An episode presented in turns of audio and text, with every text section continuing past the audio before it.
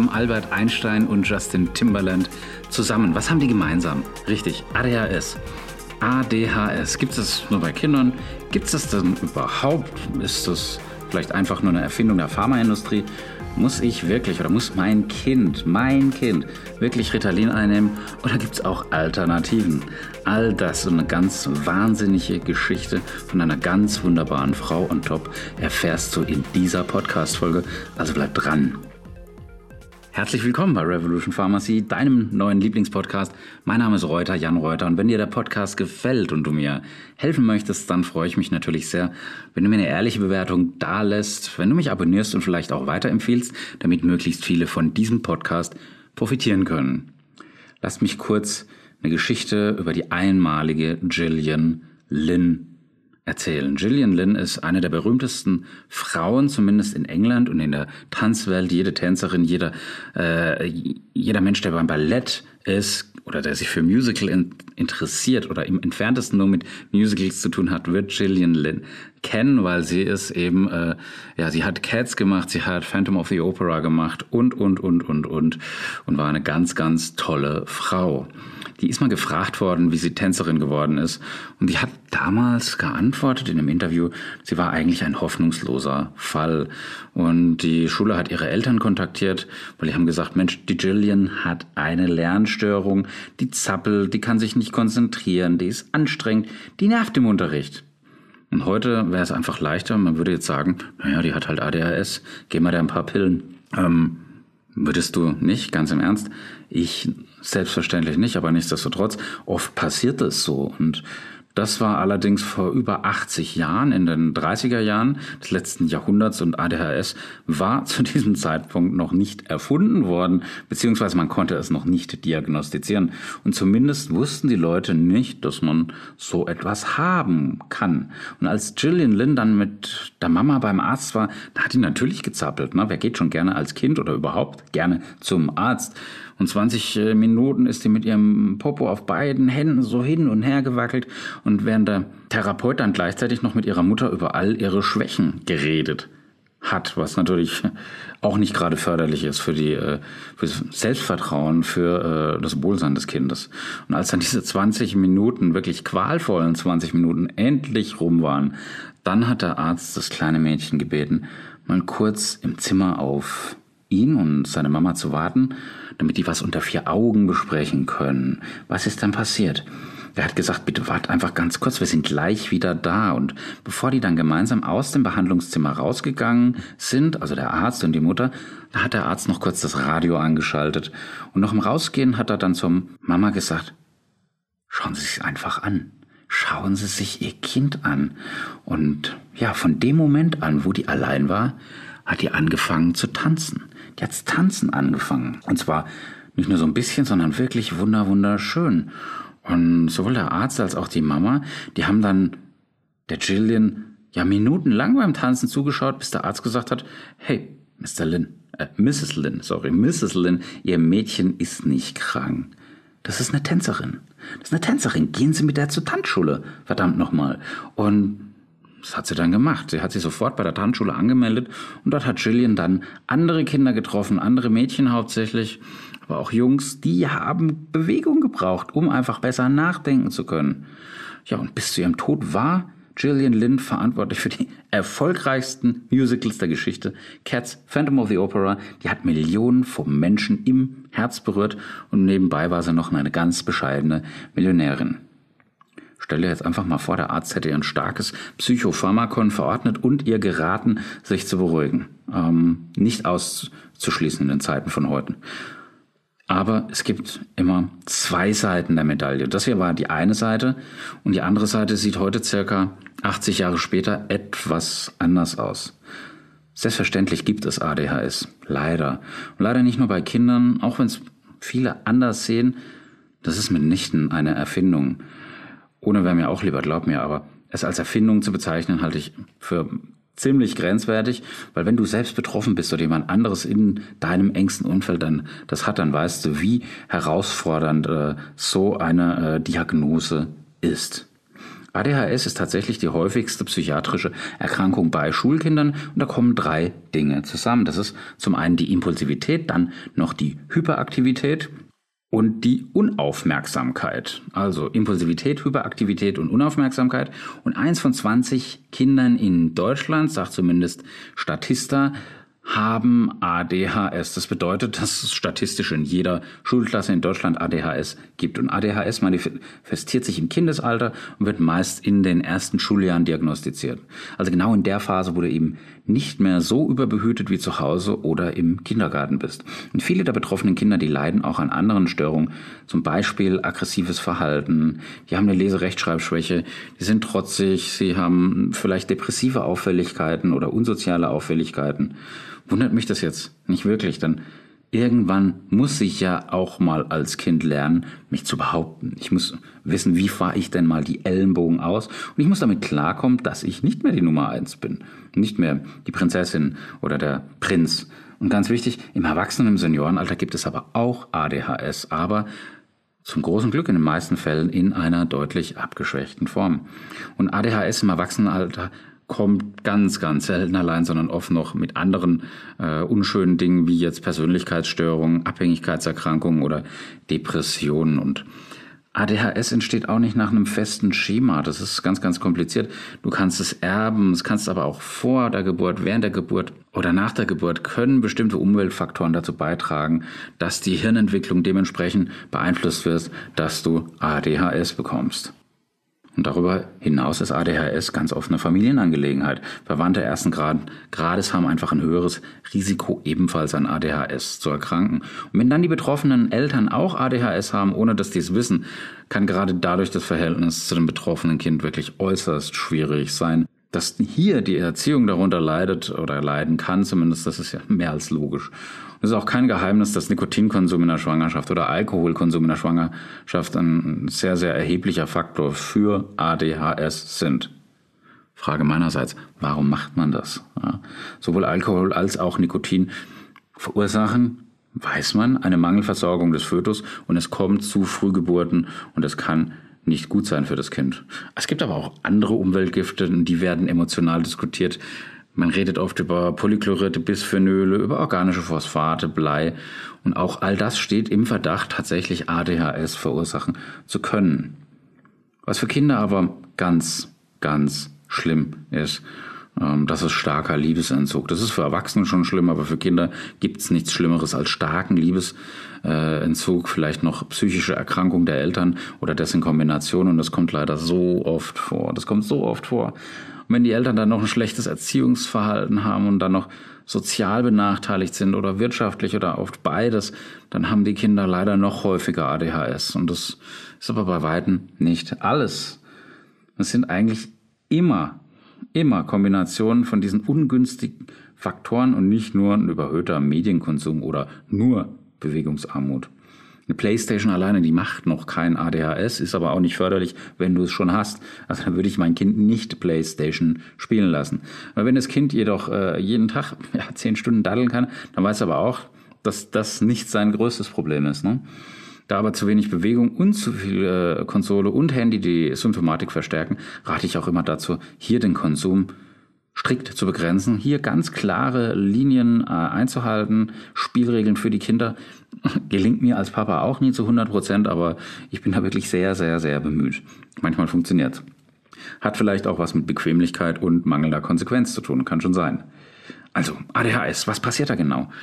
ADHS ist eine Gehirnerkrankung und zwar mit einer genetisch bedingten neuronalen Entwicklungsstörung. Und konkret geht's hier um das Dopamin und das Noradrenalinsystem, auf Deutsch Glückshormone und Stresshormone.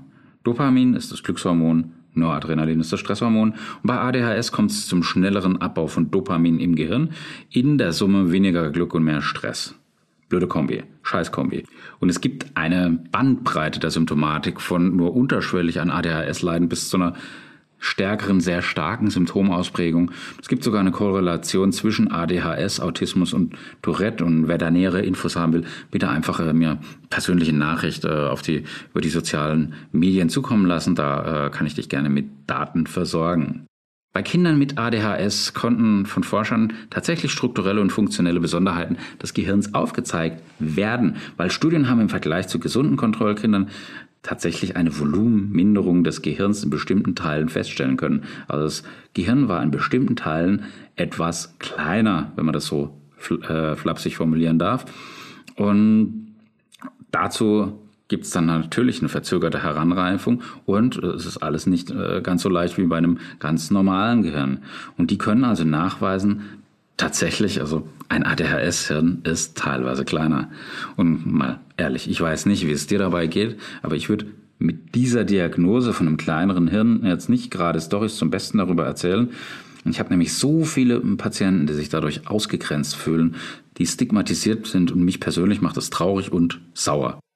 Man nimmt an, dass diese Besonderheiten, also eine verzögerte Heranreifung, weniger Volumen, also ein kleineres Hirn, ähm, zu Aufmerksamkeitsstörungen führen und es schwer macht, Aufgaben zu priorisieren. Aber Hand aufs Herz, wir sind immer zu 100% konzentriert. Ich nicht, du vielleicht, also naja, wer weiß. Kommen wir nun zu den Symptomen. Was sind die Symptome von ADHS und wie sieht es da genau aus? Wir haben die drei Hauptsymptome schon erwähnt, also Unaufmerksamkeit, Überaktivität und Impulsivität. Und klar klingt das jetzt vielleicht nach einem ganz normalen Kind, das könnte aber auch der ein oder andere Erwachsene aus deiner Bekanntschaft sein.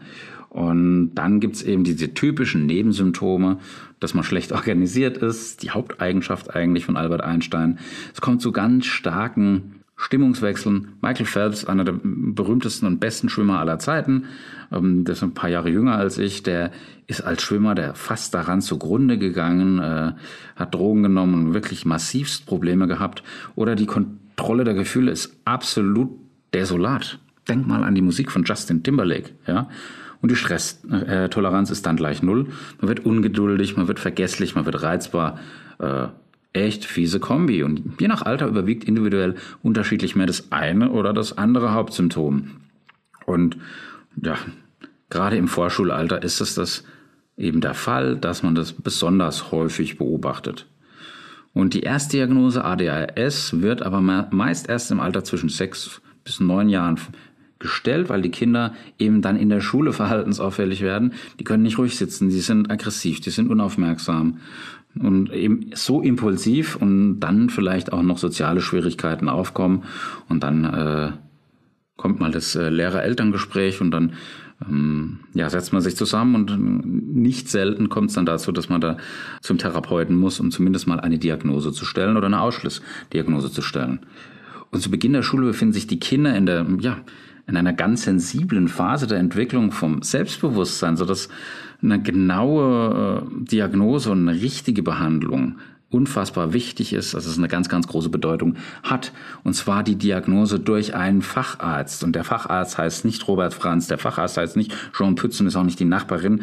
Also wirklich ein Facharzt. Und wenn die Kinder dann etwas älter sind, dann zeigen sie nicht mehr so stark die körperlichen, sondern mehr ihre innere Unruhe. Und die haben Probleme mit der Konzentration, die sind unaufmerksam, fahrig. Aber auch im Erwachsenenalter sind das dann die Hauptsymptome bei ADHS, auch wenn sich die Aufmerksamkeitsspanne im Vergleich zum Kindesalter Gott sei Dank wieder erhöht. Nichtsdestotrotz, wenn du im Kindesalter äh, keine gute Aufmerksamkeitsspanne hast, dann kannst du auch natürlich nicht gescheit lernen. Und so ein bisschen lernen ist natürlich auch nicht schlecht, sondern einfach ganz, ganz mega wichtig für ein heranwachsendes Kind. Was aber bei allen Altersgruppen gleich ist, das Symptom der Impulsivität also, dass du so richtig so impulsgetrieben bist und das ist nicht leicht im Leben, wenn du so richtig nur durch Impulse getriggert wirst. Die Diagnose wird dann klinisch gestellt. Labortests gibt's leider keine. Zur Diagnose gehören dann eine Anamnese, da gibt's eine Sozialanamnese, eine Familienanamnese. Es gibt körperliche Untersuchungen, das Gewicht wird gecheckt, Größe, Body Mass Index, Hörtest, Sehtest, Puls, Blutdruck, Blutuntersuchungen zum Teil einfach um andere Erkrankungen auszuschließen. Liegt vielleicht an der Schilddrüse, es ist eine Über-, eine Unterfunktion, eher dann eine Überfunktion. Gibt es neurologische Befunde, gibt es psychische Befunde. Also es ist wirklich ein, ein ganz, ganz langer Weg bis zu dieser Diagnose. Und da gibt es zwei ähm, Klassifikationssysteme. Ähm, aber ganz im Ernst, ich lehne Schubladendenken grundsätzlich ab. Und da geht es ausschließlich um eine Diagnose, eine Diagnose, die einfach sehr, sehr wichtig ist. Und für die Diagnose der ADHS müssen die Diagnosekriterien einer der beiden Systeme erfüllt sein. Und dabei ist ganz, ganz wichtig, dass die Symptome Hyperaktivität, Aufmerksamkeitsdefizit und Impulsivität hier mit dabei sind und die daraus folgenden Funktionsbeeinträchtigungen, also in mehreren Lebensbereichen, zu Hause, in der Schule, in der Freizeit, auftreten. Aber jetzt mal Hand aufs Herz, was wird denn da geprüft? Was wird da geprüft? Die Diagnose wird natürlich mit Hilfe einer umfassenden, wirklich und auch strukturierten Symptomprüfung anhand von Fragebögen für die Bezugspersonen, also für die Eltern, für die Lehrer, für die Erzieher gestellt, Mama, Papa, Umfeld. Und dazu spielt auch die Beurteilung von Zeugnissen und testpsychologischen Untersuchungen eine ebenso wichtige Rolle. Und ganz kurz, was ist das jetzt Unaufmerksamkeit? Ja klar, durch eine Unaufmerksamkeit äh, hat der Verteidiger den Stürmer durchziehen lassen. Durch eine Unaufmerksamkeit habe ich vergessen, meine Hausaufgaben zu notieren. Was ist Hyperaktivität und was ist Impulsivität? Das ist schon wichtig. Wie ist es genau definiert? Wie grenzen die sich voneinander ab? Das ist ganz, ganz wichtig. Und ja, unter Unaufmerksamkeit versteht man einfach, wenn dein Kind oft über Einzelheiten hinwegsieht, wenn es Flüchtlingsfehler macht bei den Schulaufgaben oder bei anderen Tätigkeiten. Und wenn dein Kind oft Schwierigkeiten hat, sich über einen längeren Zeitraum zu konzentrieren und die Aufmerksamkeit bei Aufgaben oder sogar beim Spielen wirklich nur mit Mühe aufrechterhalten werden kann, wenn dein Kind nicht zuzuhören scheint, wenn es äh, von dir angesprochen wird oder von den Lehrern oder von irgendjemandem, das ja, könnte auch die Definition von mir sein, wenn meine Frau mit mir redet oder meine Angestellten, nee, Spaß beiseite, wenn dein Kind sich äh, häufig einfach nicht an die Anweisungen hält und oft schon meint, fertig zu sein, obwohl die Hausaufgaben oder alle anderen Dinge noch längst nicht erledigt sind, wenn, ja, wenn dein Kind das Gegenteil von einem Organisationstalent ist, wenn es gerne mal sich vor herausfordernden Aufgaben drückt und einfach mal wichtige Gegenstände verliert, wie ein Füller oder sowas, nö, brauche ich nicht mehr, Zirkel, liegt, glaube ich, im Garten. Also da kommt so das ein oder andere schon zum Vorschein, was mich A zum Schmunzeln bringt, aber andererseits, wo ich mir denke, hm, sind schon so ein paar Kriterien bei uns daheim vielleicht auch erfüllt. Ja? Und wenn du und dein Kind sich dann auch noch leicht ablenken äh, lässt und dazu dann noch vergesslich bist, dann, dann trifft der Begriff Unaufmerksamkeit sehr passend zu. Stichwort Hyperaktivität. Unter Hyperaktivität verstehe ich jetzt, dass das Kind ständig eben am Zappeln ist, auf dem Stuhl herumrutscht, dieses typische Zappel-Philipp-Syndrom, aufsteht, wenn es sitzen bleiben sollte, absolut keine Ruhe findet, rumläuft, auch wenn es überhaupt nicht passt, nicht einfach mal in Ruhe spielen kann und abgeht wie ein Duracell-Hase und ja, wie ein Wasserfall redet und schwätzt. Das ist Hyperaktivität. Ganz klar zu unterscheiden von der nächsten Eigenschaft, das ist die Impulsivität. Das ist das, wenn das Kind häufig mit Antworten herausplatzt, bevor es antworten soll. Oder die Frage noch gar nicht fertig formuliert ist. Wenn dein Kind sich wirklich mega, mega schwer tut, abzuwarten, bis es an der Reihe ist. Wenn es dich und andere ständig unterbricht und stört, ganz gleich, was du machst. Und alle drei Begrifflichkeiten, Unaufmerksamkeit, Hyperaktivität und Impulsivität, wahrscheinlich du, ich, wir alle ähm, haben da mehr oder weniger ein bisschen was uns eine Scheide abgeschnitten. Nennt man Leben. Und ich kenne kaum Eltern, die sich nicht regelmäßig aufgrund ihrer Kinder die Haare raufen. Also wirklich kaum. Und ich äh, bekenne mich hier äh, selbstverständlich äh, schuldig im Sinne der Anklage, aber that's life. Und an meine Kinder, wenn ihr das jetzt gerade jemals hören solltet, jetzt weiß ihr perfekt, genauso. Auch wenn ich manchmal vielleicht etwas strenger oder spießiger rüberkomme, wie ihr so oft sagt. Okay. Aber an wen wende ich mich jetzt, wenn das bei meinem Kind ein Dauerzustand ist? Das ist ja die entscheidende Frage. An wen gehe ich da? Natürlich an den Profi. Da gibt's Fachärzte, Fachärzte für Kinderpsychiatrie, für Jugendpsychiatrie und für Psychotherapie. Dann gibt's Kinderpsychotherapeuten, dann gibt's die psychologischen Psychotherapeuten oder Fachärzte für Kinder und Jugendmedizin, also auf kurz den Kinderarzt. Dann gibt's auch noch diese Caritas-Beratungsstellen und auch Krankenkassen sind sehr seriöse Anlaufstellen, gerade äh, wenn es mit dem Termin beim Facharzt nicht gleich hinhaut. Da können die ein bisschen nachhelfen. Und als ob ich jetzt als Kind nicht schon genug gestraft wäre, kommen jetzt leider sehr häufig noch andere Sachen dazu, weil wenn wir Weißkittelapotheker oder Ärzte von Komorbiditäten bei ADHS sprechen, wir meinen mir einfach diese Lesestörungen, Rechtschreibstörungen, Angst, Ticks, Schlafprobleme, Tourette, fehlende Motivation, depressives Verhalten, all das, was es den Kindern wirklich schwer macht, aber auch erhöhte äh, Prävalenz von Allergie, von Asthma, von Neurodermitis. So, das war eine Menge Holz, eine Menge Content, war aber einfach so wichtig. Mich haben mehrere Mütter aus unserer Kundschaft darum gebeten, dass ich ja wirklich mal alles, was ich dazu weiß, auspacke. Das reicht gar nicht für eine Folge, weil in der nächsten Folge erfährst du, wie ADHS Stand heute in Deutschland therapiert wird. Am anderen Ende war der Jan. Ich würde mich freuen, wenn du mir auch auf YouTube folgst, äh, wäre mir mega, mega wichtig, mir einen Kommentar da lässt, die Abo-Glocke aktivierst und ähm, mir gerne was reinschreibst, ein paar Zeilen, was dich wirklich interessiert, dann gehe ich da gerne äh, drauf ein, nimm den Ball auf und spielen zu dir zurück. Und äh, das ist mir einfach ganz, ganz wichtig, dass wir hier miteinander auf Augenhöhe kommunizieren. So geht ähm, ja eine Art der sprechenden Medizin, Respekt, gleiche Flughöhe. Ähm, da macht es einfach am meisten Spaß und da profitieren auch die Patienten langfristig am meisten äh, davon. Also am anderen Ende war der Jan. Wer mir ein Abo schenkt, darf äh, auch Jan zu mir sagen. Ansonsten zieht die Mundwinkel nach oben, bleibt gesund, bleibt optimistisch. Love, Peace. Bye.